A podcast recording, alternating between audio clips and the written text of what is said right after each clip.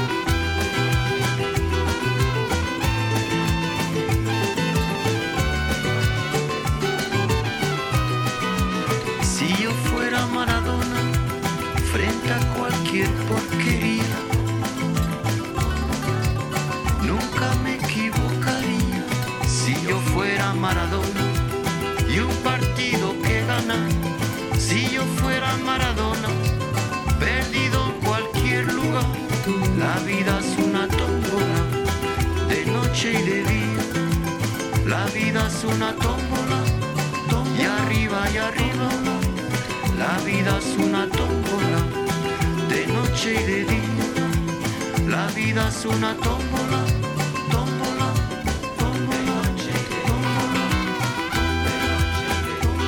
muy solidario, muy humano, siempre con las causas justas, siempre apoyando las grandes reivindicaciones. Ver un deportista, para mí el mejor deportista del mundo, al lado de Fidel, al lado de Chávez, al lado de Kirchner, al lado de los movimientos sociales, pero también al margen de, esa, de ese gran desprendimiento. Recuerdo su gol de 1986, que metió ese maravilloso gol a Inglaterra. Era algo ligado a un tema de reivindicación de las Malvinas. Todos los bolivianos, todos los latinoamericanos gritamos, Diego, el gol. Eso sucedió porque la política también se expresa en el fútbol. ¿Acaso no es? ¿Acaso no nos vino a la mente y al corazón las Islas Malvinas al cantar ese gol? ¿Acaso no fue un gol que por un instante nos desquitaba del colonialismo sufrido por tantos siglos? Hay tantas cosas que preguntarse sobre los hechos y dichos de Diego, y Diego, repito nuevamente, para mí será inmortal, inmortal, inmortal. Escuchamos el microrelato Villa Fiorito, Villa Cielito de Juan Diego Encardona, con Adiós Nonino de Astor Piazzolla. Luego escuchamos a Manu Chao con La vida tómbola y finalmente un audio de Evo Morales, que como tantos otros líderes sociales y políticos del mundo, expresó su tristeza por la partida de Diego Armando Maradona. Desde La Rosa de los Vientos, el programa de los migrantes latinoamericanos, en nuestro humilde pero sentido homenaje al Diego, que pese a ya no respirar, nos seguirá acompañando como un nombre en las estrellas del cielo latinoamericano. Hasta la victoria siempre, compañero. Para no hacer de mí cono pedazos, para salvarme entre únicos e impares, para cederme un lugar en su parnaso, para darme un rinconcito en sus altares. Me vienen a convidar a arrepentirme, me vienen a convidar a que no pierda, me vienen a convidar a indefinirme. Me vienen a convidar a tanta mierda. Yo no sé lo que es el destino.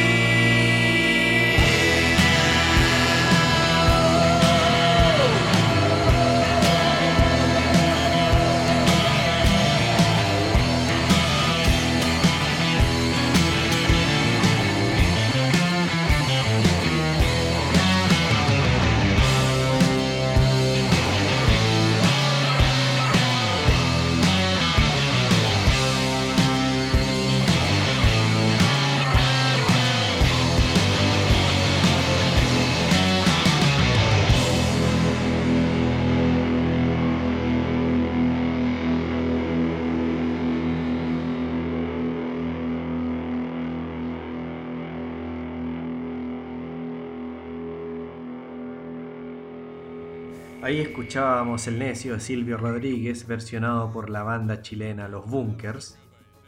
Y a propósito de Chile, les cuento que diputados de oposición lograron reunir las 51 firmas para concretar una sesión especial e investigar hechos de corrupción del presidente Sebastián Piñera.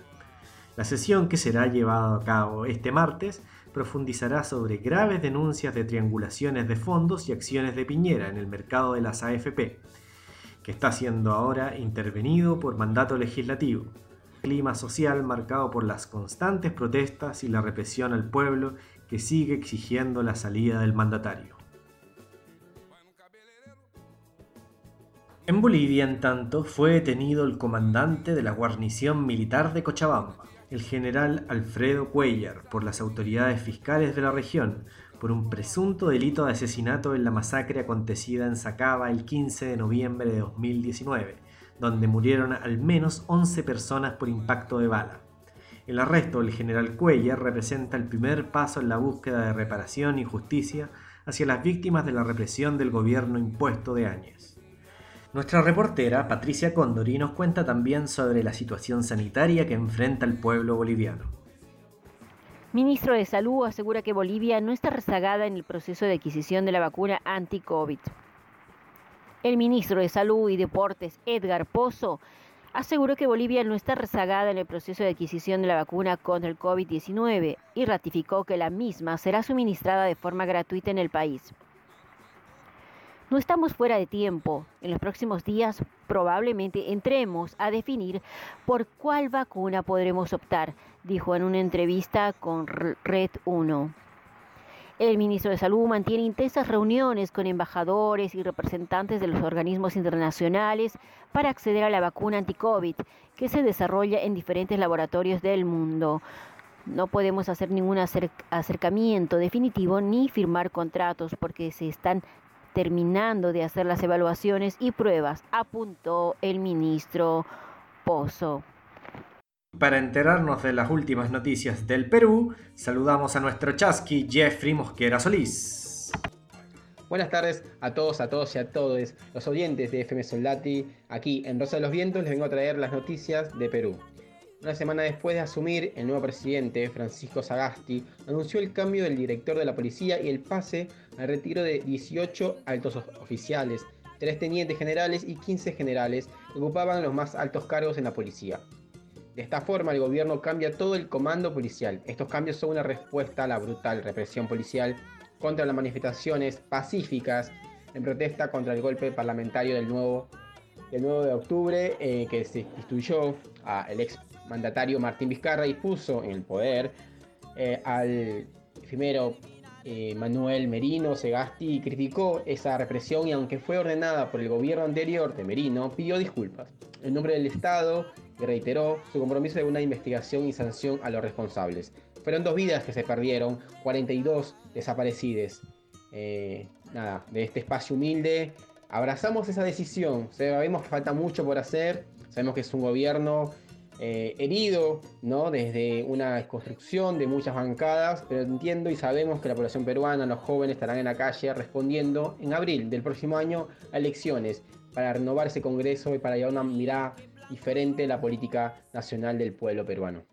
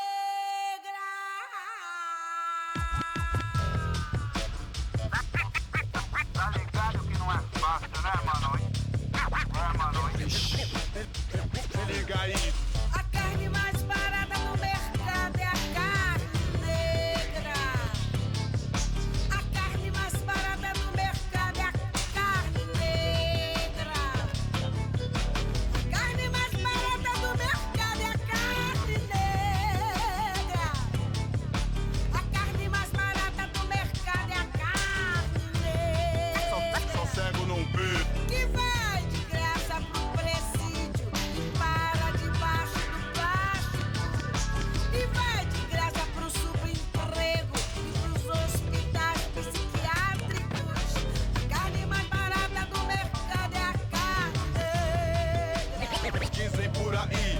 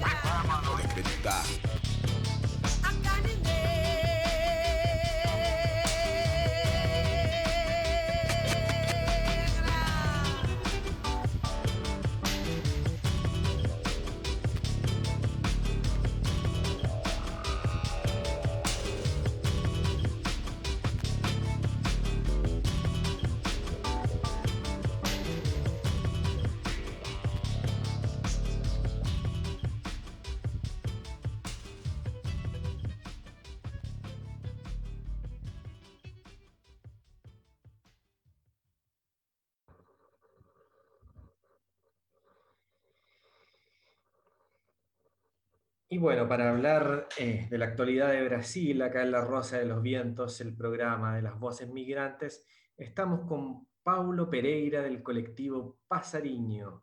Paulo, ¿estás por ahí? Hola Carlos, sí, sí, eh, estoy. Eh, un gusto hablar con ustedes una vez más, así que saludo a todos ustedes ahí en, la radio y también los oyentes. Así es, un gusto grande también para nosotros tenerte acá con, con Paulo. Eh, bueno, hablamos muchas veces en nuestra temporada anterior cuando todavía estábamos conglomerados en torno a sacar a Macri.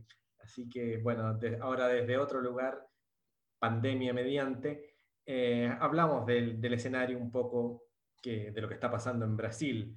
Y en ese sentido, Paulo, me gustaría preguntarte eh, cómo está Brasil ahora, cómo afectó, por ejemplo, la derrota de Donald Trump al gobierno de Bolsonaro. Claro, claro. Bueno, Brasil eh, mañana, ¿no? El, domingo vive la segunda vuelta de las elecciones, que para nosotros son elecciones muy importantes son elecciones municipales, ¿no? Elegimos intendentes y concejales en más de 5.570 municipios eh, en Brasil, ¿no? Eh, esto reconfigura el juego de poder en el país en términos de cómo salen fortalecidos los partidos, ¿no? Eh, la derrota de Trump en Estados Unidos, la forma con que lo hizo también, como condució su campaña, ¿no? No, no nos olvidamos eh, Bolsonaro se elige con los mismos eh, modos, ¿no? la misma metodología, fake news, eh, odio, redes, muchísima plata invertida en redes, en ataques, ¿no? A, los, a, a, las personas, a lo que, son, lo que declara como sus enemigos, ¿no? Que puede ser cualquier uno o a cualquier momento. Entonces, Brasil vive un momento muy interesante para mirar eh, elecciones en medio de una pandemia que ya llevó más de 70 mil personas, ¿no? Ya eh, eh, se llevó a la muerte más de 170 mil personas, vamos a las elecciones y con un presidente que niega todo el, el, toda esta, esta idea de país que, que, en los últimos 30 años, ¿no? no es menor, cuando se cae Trump, eh, se cae un símbolo, la política está hecha de símbolos, ¿no? Eh, se cae un símbolo de, que, de lo que es la ultraderecha en el mundo y claramente esto eh, lo deja a Bolsonaro más débil. Más débil internamente porque se cae uno de sus grandes defensores y a, a nivel exterior, ¿no? Bolsonaro se queda completamente aislado en el juego político, geopolítico mundial. Ya estaba y ahora con sus declaraciones eh, y su conducción política externa eh, lo deja más aislado aún. Entonces Bolsonaro realmente tiene un 2020 mucho más difícil de lo que imaginaba, ¿no? Eh, obviamente los brasileños, el pueblo, los trabajadores lo están sufriendo muchísimo más. Así que cuanto antes se caiga, mejor para todos nosotros. Y en ese sentido, Paulo, ¿cómo se expresa esta debilidad de Bolsonaro? Yo me acuerdo haber leído hace mucho tiempo eh, El arte de la guerra de, los, de, Sun Tzu, en que los chinos decían que solo manifiestan la oposición y, se, y se hace una ofensiva cuando estás en posiciones de mucha ventaja, algo así como 10 a 1. Y hemos visto que China eh, está haciendo la oposición ahora a Brasil, China que siempre es muy cauta en Occidente. Eh, ¿Cómo se nota la, este aislamiento, esta debilidad de Bolsonaro en yo creo que, el panorama interno de, Brasil? Claro, yo creo que de muchas formas, ¿no? Eh, no nos olvidemos que Bolsonaro sigue teniendo apoyo interno, ¿no? Si se mantiene como presidente es porque hay una élite económica, militar, ¿no? Eh, religiosa que lo sostiene en el poder, ¿no? No nos olvidemos nunca de eso. Son los mismos que financiaron el golpe de Estado en Brasil y lo siguen manteniendo. Eh, lo novedoso es que no, es tan novedoso, ¿no? Yo acostumbro decir que el pueblo brasileño siempre resistió, ¿no? Y a veces eh, en condiciones muy adversas y muy desiguales. Eh, lo novedoso de todo eso es que no sabíamos cuál sería el escenario de estas elecciones, ¿no? enfrentar elecciones en medio de una pandemia que es, que, que, es realmente muy grave en lo que sucede en todo el país, ¿no? En donde las provincias, donde los intendentes tuvieron que tomar decisiones eh, apartadas del gobierno federal. Eso nunca pasó en Brasil. Es la primera vez que, que tenemos provincias tomando decisiones separadas de lo que es la, la federalización, ¿no? el gobierno federal. Entonces tenemos una derecha eh, la derecha que gobernó el país hace 500 años, ¿no? Eh, que explotó con la esclavitud y todo eso, que sigue muy fortalecida. ¿no? De hecho, la victoria de las elecciones municipales concentra en la derecha y la centro derecha, ¿no? Que es eh, que sean personajes políticos, imagínate que Brasil eh, fueron las urnas el, 15 de noviembre y mañana van a las urnas otra vez, 170 millones de personas, ¿no? En 5.570 municipios. En cada provincia, en cada zona, hay todo un perfil, no solo del elector, pero también del contexto político local, ¿no? Entonces, eh, si miramos eso, por ejemplo, el MDB, que es el partido de Temer, ¿no? Eh, fue electo en más de 755 ciudades. El PP, que es un partido también, muy, Bolsonaro ya perteneció, está muy muy eh, eh, vinculado con la iglesia evangelista, domina las otras 660 municipios. Si vamos a mirar el PSD, que es del actual ministro Gilberto Casabe, tiene más de 631 municipalidades y así se va. Eso es importante decir porque cuanto más eh, gobernás ¿no? territorios, municipalidades eh, y la política cotidiana del día a día, más tenés influencia sobre estos votos y, sobre la conducción política del país. Entonces eso no es menor.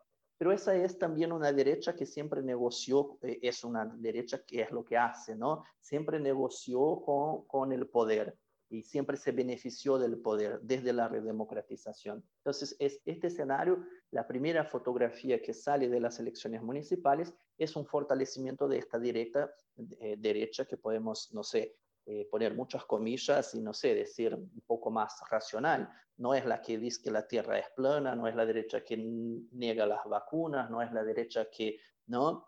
Entonces, en algún, en algún eh, si miramos la fotografía, e, e, es como que si el Brasil estuviera caminando para alguna normalidad política, ¿no? En este sentido, quiero decir. Es una, una elección en donde los nueve, que no es menor, ¿eh? Nueve candidatos apoyados por el presidente de la República, apoyados por Jair Bolsonaro, salir en fotos, eh, pedir votos en las redes por la familia, eh, ninguno de ellos se eligió ninguno. De hecho, la disputa en la ciudad más importante del país, que es São Paulo, ¿no? en donde su candidato, Celso Russomano, eh, muy vinculado a la Iglesia Universal, ¿no? Universal del Reino de Dios, de, los evangelistas, Edir Macedo, terminó, arrancó la disputa en primer lugar y terminó la primera vuelta en cuarto lugar. Eso no es menor, ¿no? Imagínate toda la estructura de poder, lo que estamos hablando de esta máquina que en Brasil lo llamamos del gabinete del odio, que son los hijos de Bolsonaro que lo conducen. De hecho, hay investigaciones criminales sobre eso, ¿no? En donde son los que propagan fake news, mentiras, ataques.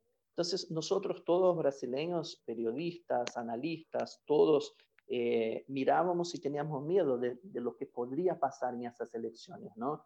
Eh, traumados con 2018 seguramente, ¿no? Entonces fuimos a, las elecciones y decir, bueno, vamos a ver qué va a pasar con una pandemia y vamos a ver qué va a pasar con Bolsonaro presidente, o sea, era, un escenario tremendo.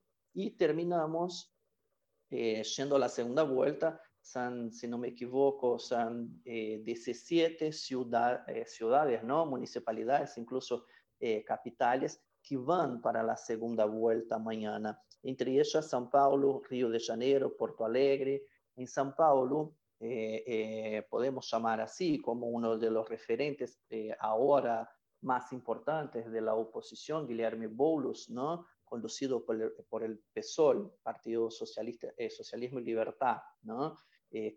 Boulos fue candidato a presidente y ahora llega a la segunda vuelta con muchísimas posibilidades de elegirse intendente de São Paulo. ¿no? ¿Eso qué significa? Significa una recomposición de las fuerzas políticas en el país. ¿no? Aunque PSOL lleva pocas eh, ciudades, va a, gobernar pocas ciudades, como partido eh, tiene un crecimiento muy fuerte, muy importante. Y si volvemos a decir que la política es hecha de símbolos, ¿no? la caída de Trump eh, y esa cosa toda, es simbólicamente muy importante lo que va a pasar mañana y decide seguramente el futuro de Brasil en los próximos dos años mirando hacia las elecciones de 2022, ¿no? Y quiero aclarar acá, hay cosas muy interesantes para mirar eh, eh, eh, sobre estas elecciones. La viuda de Marielle Franco, Mónica Benicio, fue electa en Río de Janeiro como concejala, tuvo más de, si no me equivoco, más de 70 mil votos, 170 mil votos, algo así. Erika Hilton, una mujer trans negra, fue electa intendente, concejala en, en, la ciudad de San Paulo para la legislatura de, la ciudad de San Paulo. O sea, movimientos muy importantes en, la estructura eh, de cómo podemos leer la política en Brasil. Entonces, realmente eh, yo costumbro decir mucho, ¿no? Que soy pesimista en el micro y optimista en el macro.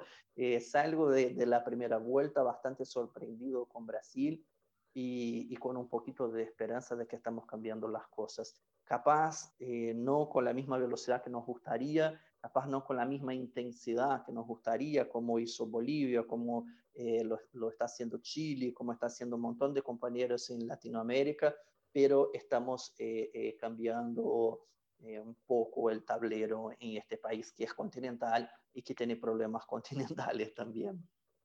Paula, y en ese sentido de, de, apuntar al, al corto plazo y al plazo quizás el más urgente, el presidente aseguró que no se vacunaría contra el, contra el coronavirus.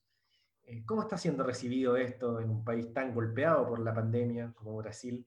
¿Cómo es la situación sanitaria, si me pudiese describir un poco? Claro, yo creo que Bolsonaro cada vez más tiene que aferrarse, agarrarse y estar en su discurso de odio para mantener su público, su platea, mantener su apoyo en la calle, por supuesto, ¿no? Mantener ahí Hoy no sé si son 30% de la población que lo apoya todavía. Es seguramente el presidente más rechazado eh, desde la redemocratización en Brasil, ¿no? pero vuelvo a decir, sigue teniendo apoyos eh, muy importantes en la estructura del poder que lo mantiene ahí. Eh, creo cada vez más que la opinión del presidente es tomada por parte de la población como es difícil decir eso, ¿no? Porque al mismo tiempo en un país tan grande con, con, con tantas complejidad en situaciones muy distintas, ¿no? Son 210 millones de personas. Entonces no puedo decir que la realidad de San Pablo es la misma del Río, que no es la misma del norte, del nordeste, y así va, ¿no? Y quiero dar un ejemplo. Hace, hace 15 días más o menos empezó un movimiento eh, porque la ciudad eh, eh, de Amapá, eh, la provincia de Amapá y la capital, se quedaron completamente sin luz, ¿no? Y se quedaron sin luz por más de 20 días. Imagínate lo que es una Buenos Aires, 20 días sin energía eléctrica, sin luz, ¿no? Es el caos, absolutamente.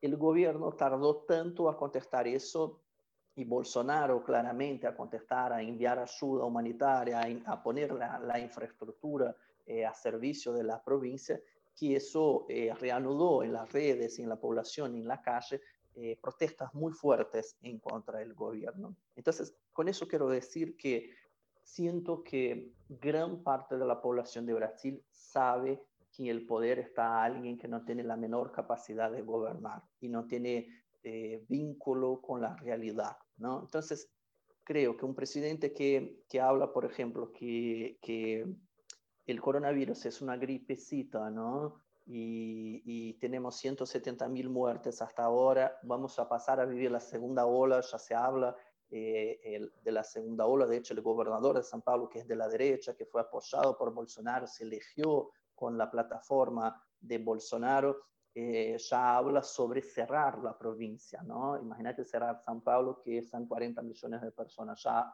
ya empieza a hablar de eso. Río de Janeiro, una de las provincias en donde menos, eh, eh, en alguna condición menos se respecta lo que es el distanciamiento social, lo que son eh, los espacios públicos y todo eso, también empieza a vivir ya la segunda ola.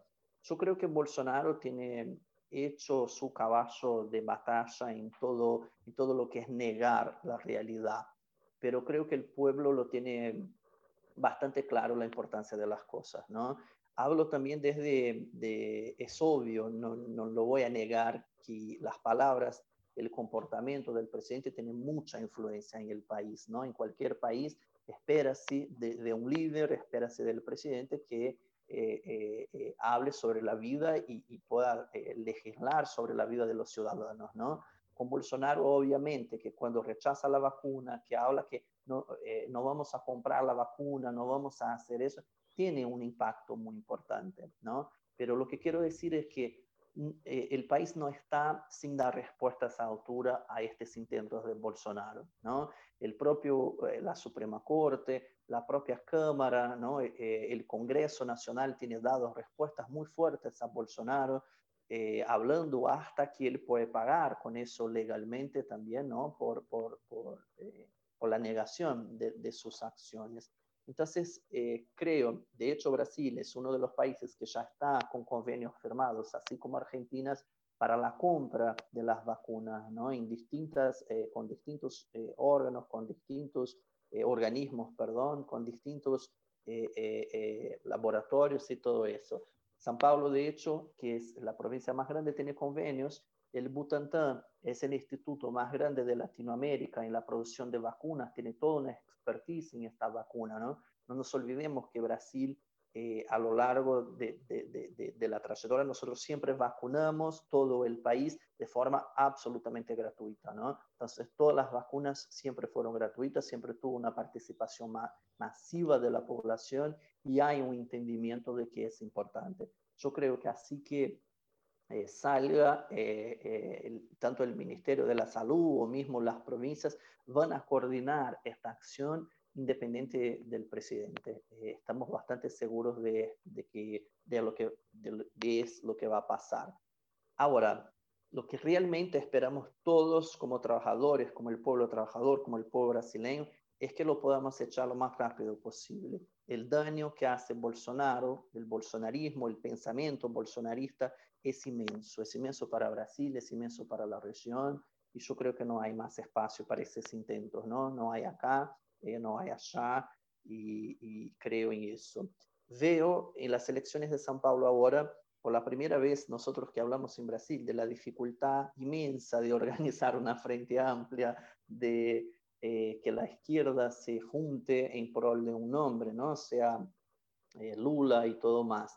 Bueno, eh, al, alrededor de, de Boulos eh, ya está declarado votos, Lula salió a pedir votos a eh, Ciro Gómez salió a pedir votos, Marina Silva salió a pedir votos, a, o sea, los principales referentes políticos ¿no? de lo que llamamos del campo progresista o de la izquierda, como quieran llamar en Brasil, eh, están apoyando eh, la posible eh, victoria de Boulos en São Paulo. Eso no es menor. Para mí es un, un ensayo de diálogo muy importante para derrumbar el bolsonarismo en Brasil en 2022. Yo creo que la palabra de orden para todos nosotros es esa, derrumbar Bolsonaro. Después vamos a ver cómo se eh, reorganiza Brasil y cómo, eh, cómo puede llevar este país hecho de 210 millones de personas y la gran mayoría eh, trabajadores que sufren mucho con la ausencia del Estado.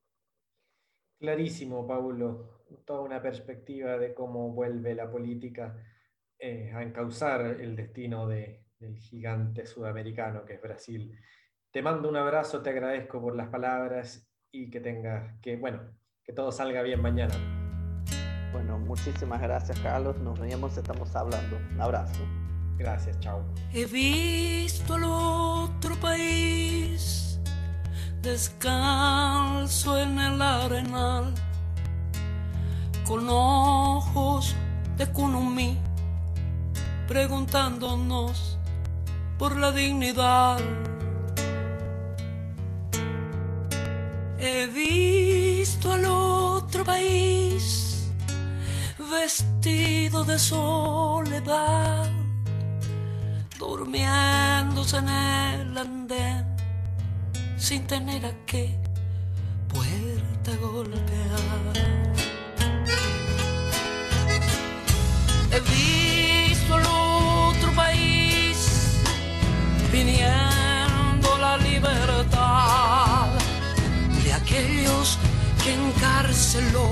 sin explicación, tanta impunidad. Lo he visto jugándose entero por los demás de blancos pañuelos va déjenlo pasar déjenlo pasar.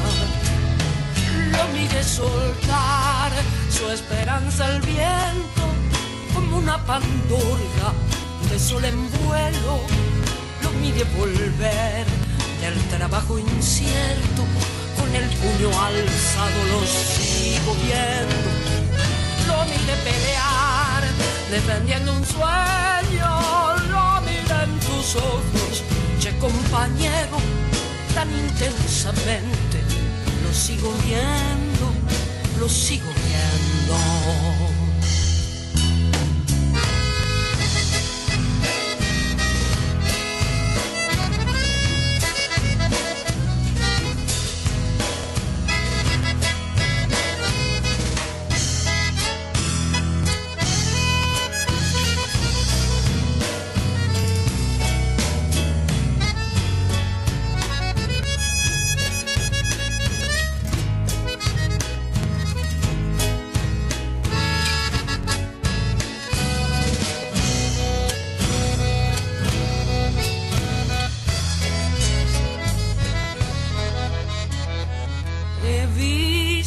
otro país.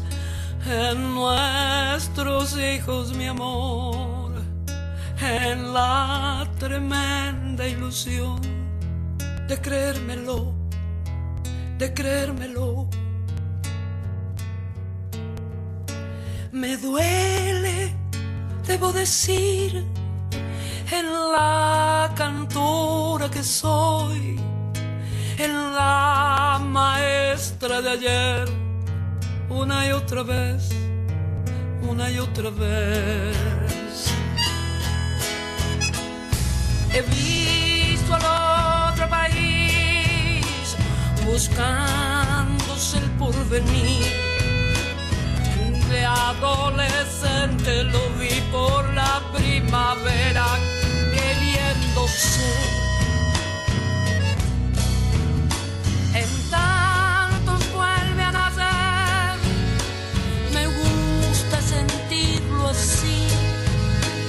que nadie pueda con él. Déjenlo vivir, déjenlo vivir. Lo mire soltar su esperanza al viento como una pandorga de sol en vuelo. Lo mire volver del trabajo incierto, con el puño alzado, lo sigo fiel, lo mire pelear, defendiendo un sueño, lo mire en tus ojos,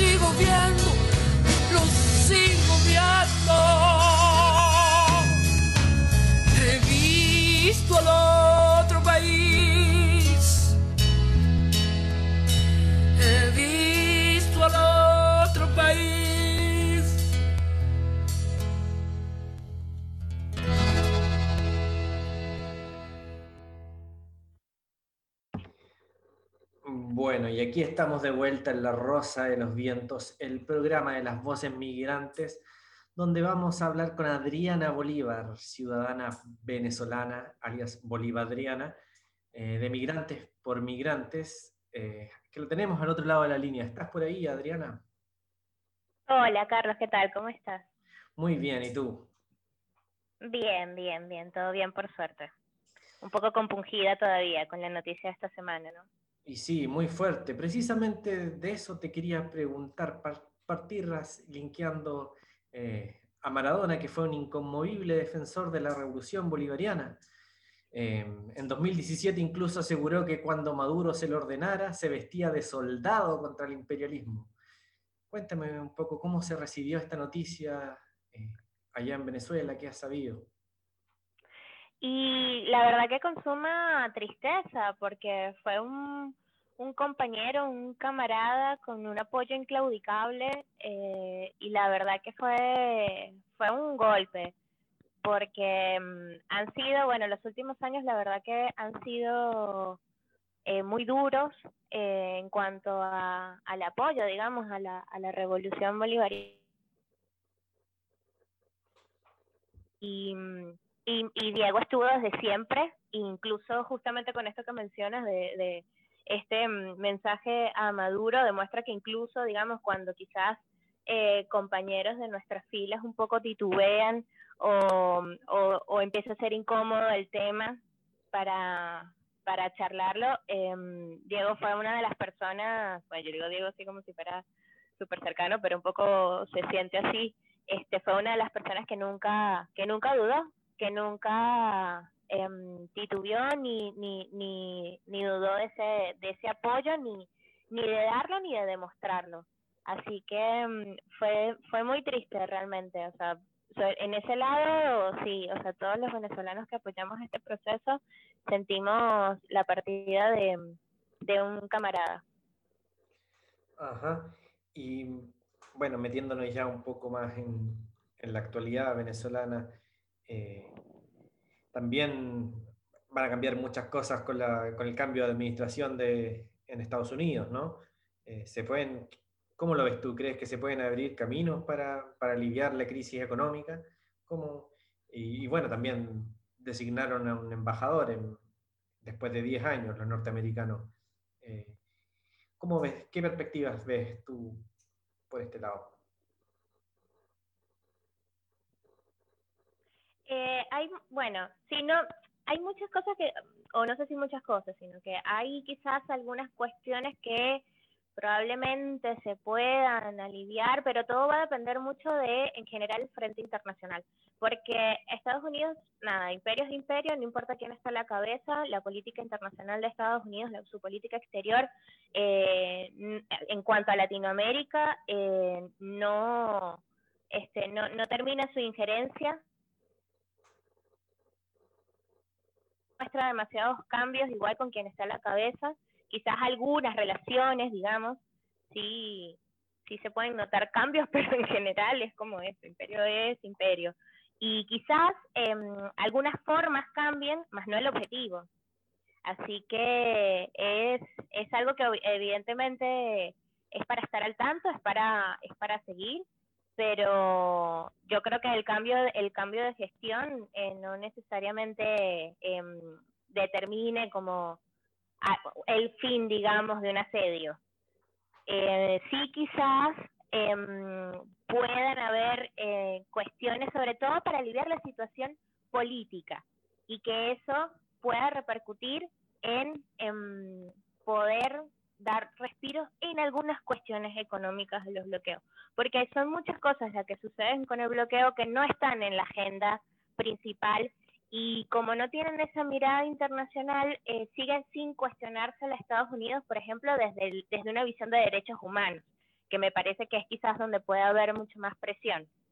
Pero mientras que eso, o sea, lo que esté en agenda sea más en la crisis política, eh, nada, me parece que es por ahí quizás donde puede haber eh, algunas eh, diligencias que quizás puedan ayudar porque bueno, ya ahí eh, con esa designación de un embajador, aun y cuando sigan operando desde Colombia, eh, hay muchas cosas que se van a determinar a partir de los resultados de las elecciones del 6 de diciembre, sobre todo más del, de los resultados de la legitimidad que le den.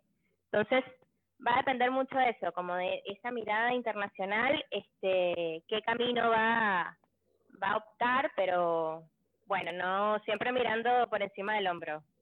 Sí, justamente, justamente sobre eso te quería preguntar eh, la, las elecciones de, de, la Asamblea General del próximo 6 de diciembre, eh, la próxima semana ya. ¿Cómo llegan las fuerzas oficialistas y las fuerzas opositoras a esa, a esa elección y qué escenarios podrían abrirse? Sí, a ver, el, el escenario al que se está apuntando es justamente a aliviar la crisis política. Eh, hay una crisis institucional que, que necesita ser solventada para, para entablar los diálogos necesarios. O sea, no se espera tampoco toda la colaboración de una oposición que, que, tiene, que tiene facciones tan radicales, tan entreguistas con Estados Unidos. Sin embargo, eh, el que estén participando figuras importantes de la oposición, justamente como, como Capriles, o sea, como que haya un cierto apoyo a las elecciones como tal, es, es un signo que de alguna forma da cierta esperanza. Pero de nuevo, la cuestión es que es una crisis que ha corrido tanto los límites que de alguna forma estamos celebrando o por lo menos em, esperanzados de que haya un proceso electoral y que una oposición eh, participe. O sea, es como que casi que con lo mínimo necesario que necesita una democracia y una estabilidad política es con lo que estamos apuntando. Sin embargo, no debemos olvidar que es todo un proceso que apenas empieza con unas elecciones. Em, sin embargo, bueno, eh, siempre con la, con la oposición, siempre con la derecha hay que estar muy atento, hay que ver cómo se dan estos comicios, cómo, cómo, cómo es la situación durante la, la jornada, pero de nuevo, dependiendo de la legitimación que tenga el proceso, van a ser, eh, van a abrir como otros niveles de, de, diálogos posibles. Y en la medida que eso se pueda ir, ir, solventando, eh, bueno, van a ir, van a poder ir funcionando instituciones dentro del Estado venezolano que necesitan hoy poder salir de esa tensión para poder poner eh, la mirada y la atención justamente en las problemáticas que quejan hoy a lo interno en Venezuela. Ajá, o sea, vamos paso a paso desenredando este nudo.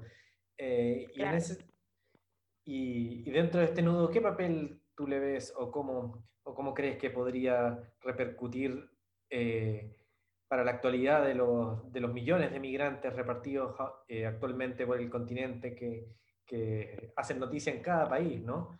Eh, ¿Cuál es la actualidad de, de, los, si hay planes de repatriación, cómo están volviendo? Eh, ¿Y tú cómo lo ves como migrante también? Sí, ahí hay muchas situaciones que varían también del país de donde, donde se maneja cada, cada uno de los planes, ¿no? O sea, em, por lo menos estaba viendo que creo que fue ayer hoy que llegó un nuevo vuelo desde Ecuador aquí en Venezuela todavía. Em, han salido algunos vuelos, pero no son vuelos del plan de repatriación, que son de la aerolínea venezolana con Viasa, porque tiene ciertas restricciones con el aeropuerto de acá. Entonces, hay como cuestiones de la diplomacia que dependen de cada país, que por ejemplo acá en Argentina siguen dificultando el acceso a distintas cuestiones para los migrantes venezolanos que estamos acá. Em, en ese sentido, justamente, la, legitimación que puedan tener estas elecciones y que pueda también aliviar ciertas tensiones que hay todavía entre, em, entre el Estado argentino y Venezuela, eh, me parece que, que, se pueden proyectar justamente como que, haya cosas que se puedan resolver, porque todavía tenemos em, una embajada de fantasía con una designada por Guaidó, eh, que se presenta en medios de comunicación como embajadora, y esto también genera confusión con muchos migrantes que han llegado en los últimos cuatro años y que, em, y que reconocen de alguna forma, por una cuestión más de deseo, esa, esa embajada, pero es una instancia que no tiene ningún tipo de, validez eh, para hacer ningún tipo de trámite consular. Entonces se genera un vacío de, de ayuda y una cuestión muy de incertidumbre que durante este año de, pandemia em, se, se, incrementa, ¿no? Y, y, y, y termina resquebrajándose los, las vías institucionales para poder ayudar a, las personas y muchas personas que necesitan volver, que necesitan solventar cuestiones de, regularidad con sus papeles o que están en trámites y que necesitan constancias de nacionalidad y que no tienen idea eh, de cuáles son las, eh, las instancias que realmente son las que le pueden dar respuesta a eso. Acá hubo una, o sea, con la, con la embajada oficial, eh, hubo una, una comisión eh, diplomática, que porque tenían recambio, eh, en diciembre que llegó y recién fue, creo que en septiembre, si mal no recuerdo, o agosto, que terminaron validándolos, eh, no como una embajadora, que era la, o sea, la, designación con la que llegó la persona que, está encargada, sino como jefe de negocios. Em, pero bueno, ¿no? Son estas, estas sutilezas de la diplomacia que todavía se necesitan pulir como para, para que el consulado, para que la embajada tenga a disposición todo lo necesario para dar la atención a los, a los migrantes que lo necesitan. Esperemos que sea así, pues Adriana. Eh, nosotros nos quedamos contentos entonces eh, frente a esta crisis de legitimidad de haber hablado contigo, que, eh, que bueno, ya que no hay ninguno legítimo, tú tienes la legitimidad por lo menos del apellido, ¿no? Hablar. Ah, sí, bueno. Más venezolana no se consigue, así que eh, te mando un abrazo, Adriana, y te agradezco por este contacto. No, gracias a ti, siempre a la orden y bueno, también a la orden para poder informar este, posteriormente cuando tengamos los resultados y haya nuevos escenarios para, para conversar y debatir. Ahí vamos a estar hablando. Un abrazo, Adriana, que estés bien. Un abrazo para ti y saludos a todos. Gracias. Y así cerramos una nueva edición de La Rosa de los Vientos, el programa de las voces migrantes. Hasta la próxima semana y cuídense mucho. A veces quisiera desaparecer del mapa, volver donde yo nací, pero no es tan papa, machaca. La duda no se saca, tan como la que el peso lapa. Maquice mi capa, a veces quisiera tener alas como pájaro, volar por el tiempo donde estuvo Lautaro y olvidar yo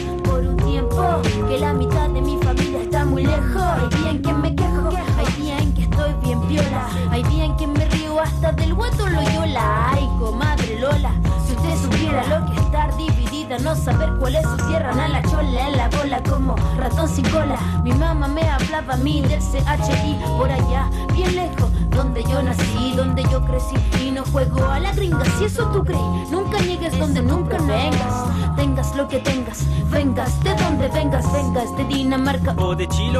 Sí, el mundo es una gran arca de Noé y si yo he nacido fuera, estoy orgullosa y tengo sangre indígena, mejor porque es hermosa. Soy una trotamundo, sin fijo rumbo de mundo al lugar donde yo tumbo. Así es mi mundo, soy del norte, del sur, del oeste, del este. Una viajera sin paradero, sin nombre, sin carne. Una Ulises sin tierra prometida. Eh, eh. Creado mi propia odisea moderna, nene. Se, eh, hace el camino al andar caminante, por eso no tengo bandera representante. Da lo mismo mi nombre, lo importante lo que hago. Valorar el hombre por la calidad de su trabajo. Y es que el mundo es uno tan pequeño solo me dirijo por la rosa de los vientos. Somos hijos de la rosa de los vientos. Somos hijos de la rosa de los vientos. Somos hijos de la rosa de los vientos. La calle, tan difícil que me pare como que me calle. Donde me halle nunca olvido mis raíces, los países donde he vivido han unido su matices para que me caracterice con mi personalidad. Ser una persona de calidad, la calidad de la verdad me para, me prepara para levantar mi ala, me protege como un chaleco antibala. Cala mi alma al mundo en que vivo, pido un minuto para lo que he vivido, las ciudades en las que he residido, las personas con las cuales he compartido, he sido yo el que he partido, recorrido. Miles de kilómetros en todos los sentidos. La importancia de mi vivencia, de mi existencia. Encuentro coincidencia cuando me preguntan a qué sector represento. Respondo que en verdad yo no, entiendo el sentimiento de estar ligado a un barrio.